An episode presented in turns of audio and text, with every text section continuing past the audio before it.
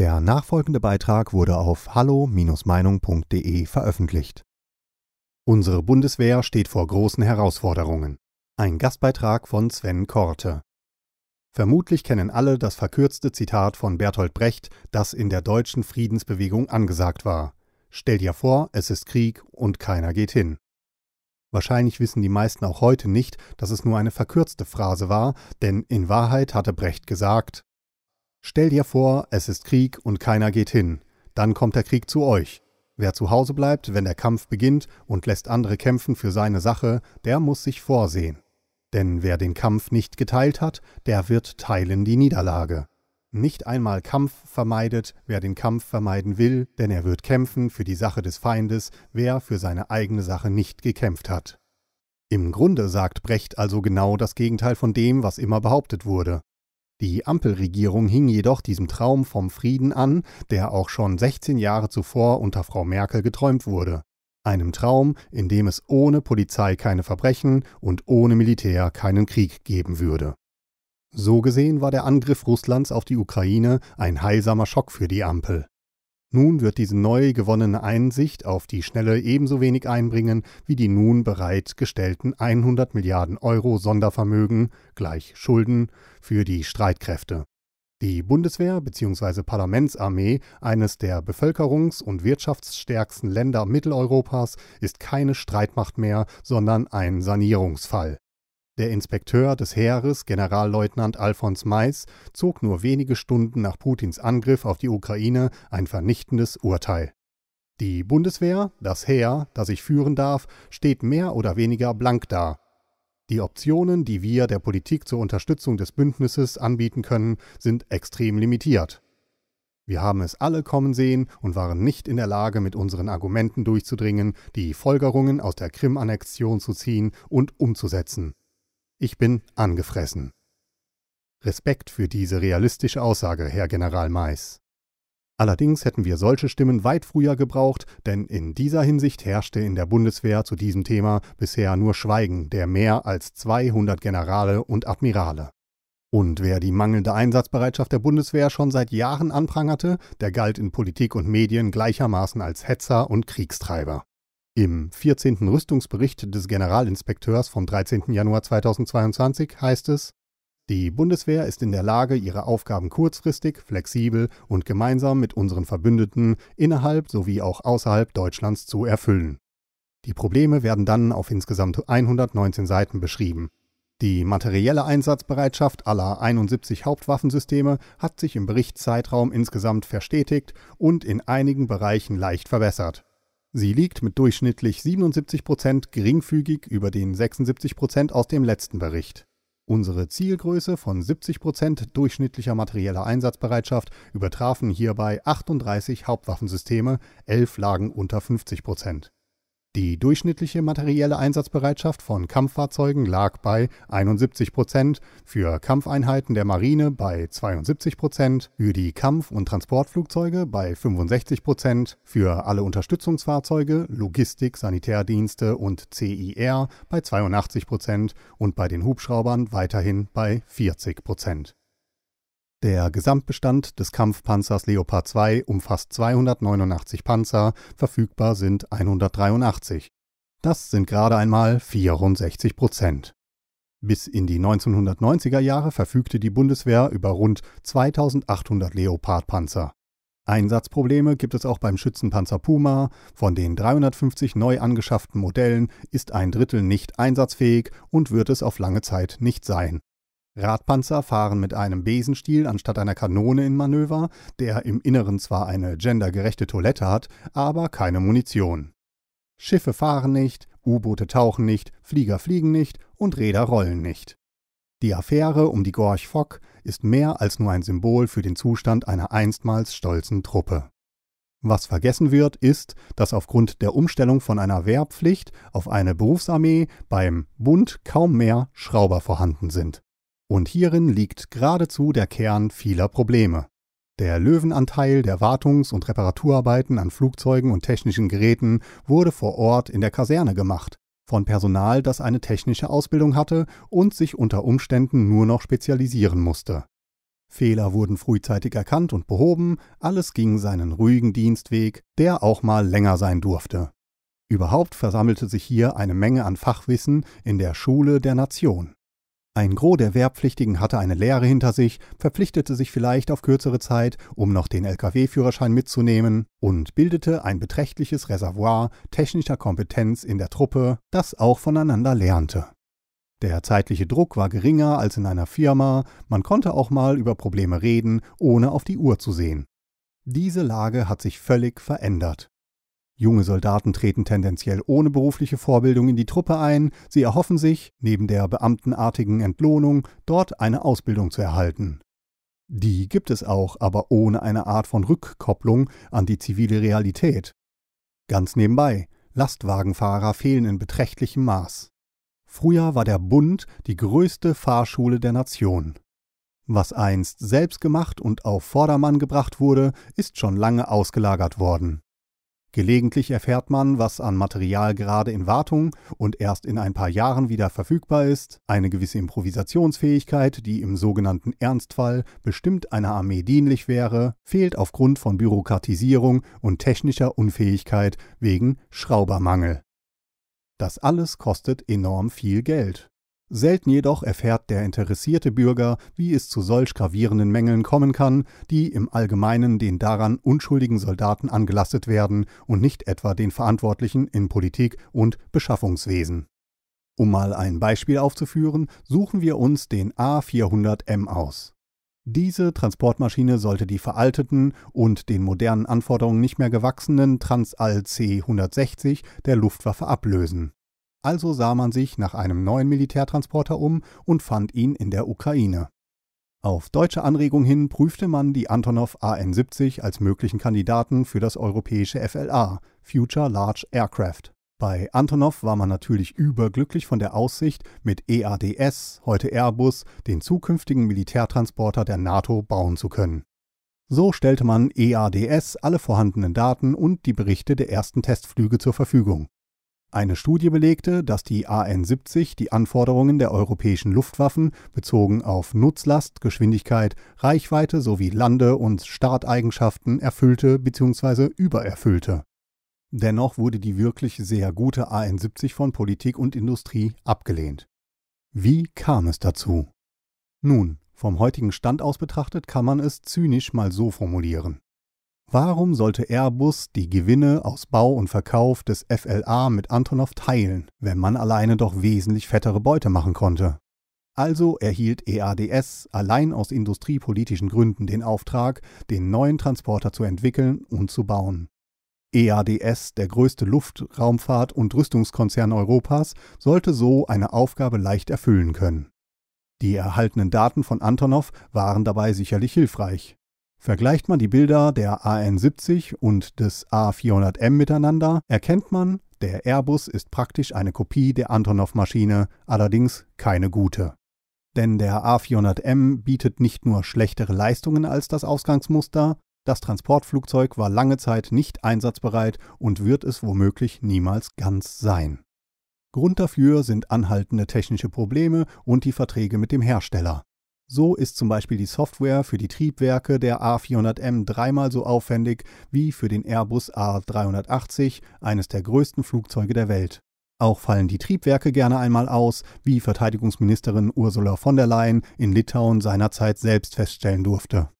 Die Laderampe, ein überaus wichtiges Teil für einen Militärtransporter, ist nicht in der Lage, einen Panzer in den Frachtraum rollen zu lassen. Die Selbstschutzsysteme, gerade beim Einsatz in Krisengebieten lebenswichtig, funktionieren, falls überhaupt, bislang nur eingeschränkt. Das Absetzen von Lasten und Fallschirmjägern aus der Luft, auch dies ist eine zentrale Aufgabe von Militärtransportern, ist beim A400M zumindest derzeit nicht möglich. Die ersten Termine für die Auslieferung konnte man nicht einhalten, inzwischen war man zehn Jahre im Verzug, was die gesamte weitere Planung über den Haufen geworfen hat. Die Luftwaffe sollte ursprünglich 60 Flugzeuge für 8,3 Milliarden Euro erhalten. Seit Programmstart sind die Kosten allerdings um mehr als 1,5 Milliarden oder fast 20 Prozent gestiegen. Inzwischen wurde die Anzahl der Flugzeuge für Deutschland auf 40 reduziert, 13 weitere für die Luftwaffe vorgesehene Maschinen sollten zuerst weiter verkauft und dann doch selber betrieben werden. Der Teilhaber Südafrika ist schon vor Jahren aus dem Vertrag ausgestiegen, was Deutschland vor erhebliche Probleme stellte, hatte man doch in der Politik die Ankurbelung der eigenen Wirtschaft gerade im Bereich der Rüstung zur obersten Priorität erhoben. Airbus wird nun einmal zur Hälfte von Deutschland und Frankreich betrieben, also kann man aus den bestehenden Verträgen nicht aussteigen, selbst wenn man es wollte. Sehr interessant ist in diesem Zusammenhang auch, dass man von Anfang an geplant hatte, übergroße Lasten wie etwa Panzer, Schützenpanzer oder Hubschrauber nur noch von zivilen Vertragspartnern transportieren zu lassen. Das bedeutet also, man wusste von Beginn des Projektes an, dass die Maschine niemals die in sie gesetzten Erwartungen würde erfüllen können. Aufgrund wirtschaftlicher Interessen erhält die Luftwaffe also ein Transportflugzeug, das nicht für die Aufgaben geeignet ist, für das es ursprünglich gebaut worden ist. Nehmen wir einmal an, Sie würden ein Auto kaufen wollen. Das Auto, das Sie sich ausgesucht haben, ist jedoch schlechter ausgestattet als im Kaufvertrag ausgehandelt. Zudem ist es defekt, es fährt nicht einmal, Sie können es erst in ein paar Jahren abholen und es wird auch viel teurer, als man Ihnen zuvor gesagt hat. Was würden Sie tun? Richtig. Sie würden den Vertrag zerreißen und sich nach einem anderen Autohändler umsehen, der auch liefern kann, was Sie haben möchten. Es gibt ein weit besseres Flugzeug als den Airbus A400M, nämlich die amerikanische Boeing C-17A Globemaster III. Dieser Transporter wurde 1993 in Dienst gestellt und hat sich weltweit und unter allen nur erdenklichen Bedingungen bewährt. Nebenbei sei erwähnt, dass die Boeing etwa 78 Tonnen an Fracht transportieren kann, die A400M nur 31,5 Tonnen mit Überlast rund 37 Tonnen. Weiter war die C-17A knapp 25 Prozent billiger zu haben als die Airbus-Maschine. Sogar Präsident Clinton benutzte eine C-17A, als er einen Besuch im Kosovo machte. Aber eine Anschaffung kam für Deutschland nicht in Frage. Man sollte sich das merken. Nach Ansicht unserer Politik ist die C-17A zwar gut genug für den US-Präsidenten, jedoch nicht für die deutsche Luftwaffe. Warum, fragen Sie? Nun, da kommt wieder mein Argument von weiter oben zum Tragen. Weshalb den Gewinn teilen, wenn man ihn auch allein einstreichen kann? Was hätte man tun können? Die größten europäischen NATO-Länder, England, Frankreich und Deutschland, hätten zum Beispiel jeweils 10 bis 12 C-17A anschaffen und sich dabei finanziell von den kleineren Partnern unterstützen lassen können. Dafür hätten besagte Länder den Transport von schweren Lasten für die Verbündeten übernommen. Die USA haben diese Option in Aussicht gestellt, bevor die Produktion des C-17 eingestellt worden ist. Nun ist es zu spät. Boeing baut die Globemaster nicht mehr. Die Bundeswehr muss nun bei jedem Schwerlasttransport zivile Partner wie zum Beispiel Volker Dnepr Airlines mit ihrem Antonov und Ilyushin Flugzeugen für sehr viel Geld anheuern und hoffen, dass diese auch wirklich die aktuellen Krisengebiete anfliegen. Denn sonst sitzen unsere Soldaten womöglich unter Beschuss in einem fremden Land fest und verfügen nicht einmal über schwere Waffen. Durch den Krieg in der Ukraine fällt diese Transportmöglichkeit jedoch weg und die Bundeswehr kann derzeit keine schweren Lasten transportieren, denn die Flugzeuge der Amerikaner sind ständig für die eigene Truppe im Einsatz. Wie könnte man diese Mängel beseitigen? Die Bundeswehr kann die in Aussicht gestellten 100 Milliarden sicherlich gut gebrauchen für Fahrzeuge, Flugzeuge und Schiffe, aber die Strukturen der Bundeswehr müssen auch endlich gestrafft werden, damit das Geld an die richtigen Stellen gelangt.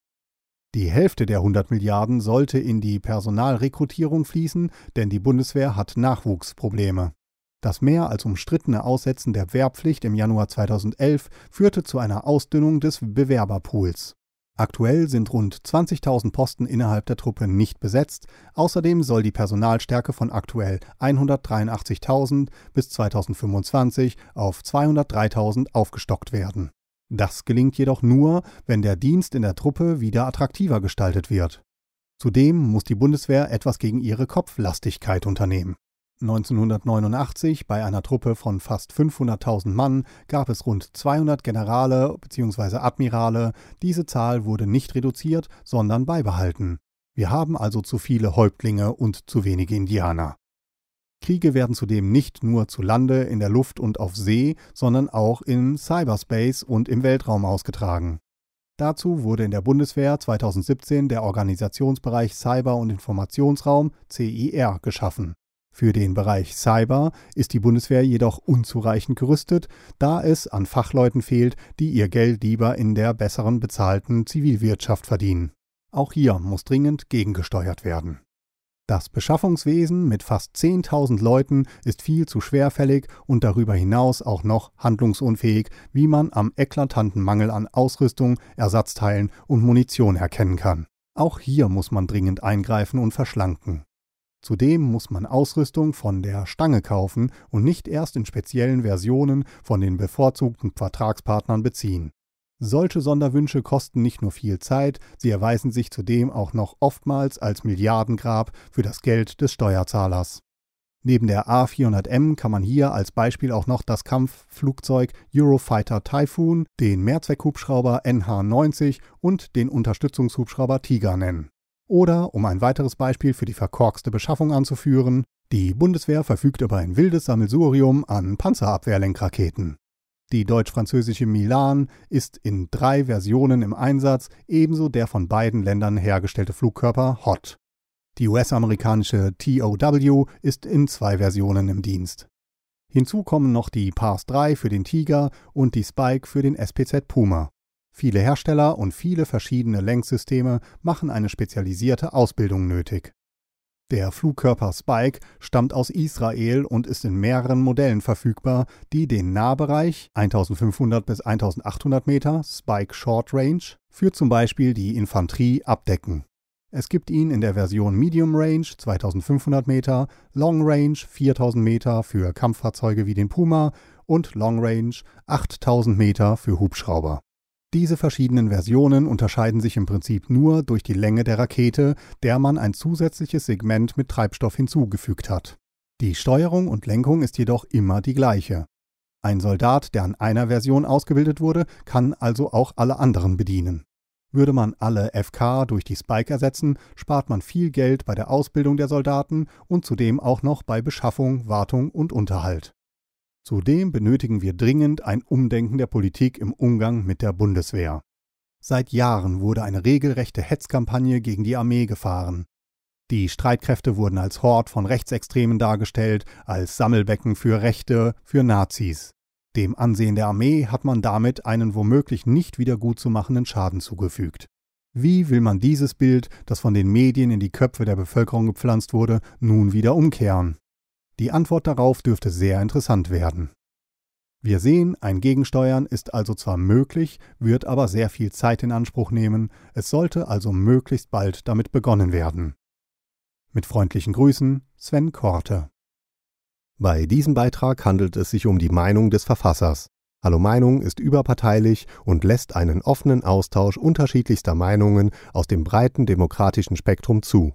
Die Beiträge unserer Leser sind eine Meinung bei Hallo Meinung und geben nicht generell die Meinung von Peter Weber und Hallo Meinung wieder. Liebe Zuhörer, ohne Sie wäre unsere Arbeit nicht möglich. Alle Informationen zu unserer Kontoverbindung finden Sie im Begleittext. Herzlichen Dank für Ihre Unterstützung. Weitere Beiträge finden Sie auf hallo-meinung.de. Wir freuen uns auf Ihren Besuch.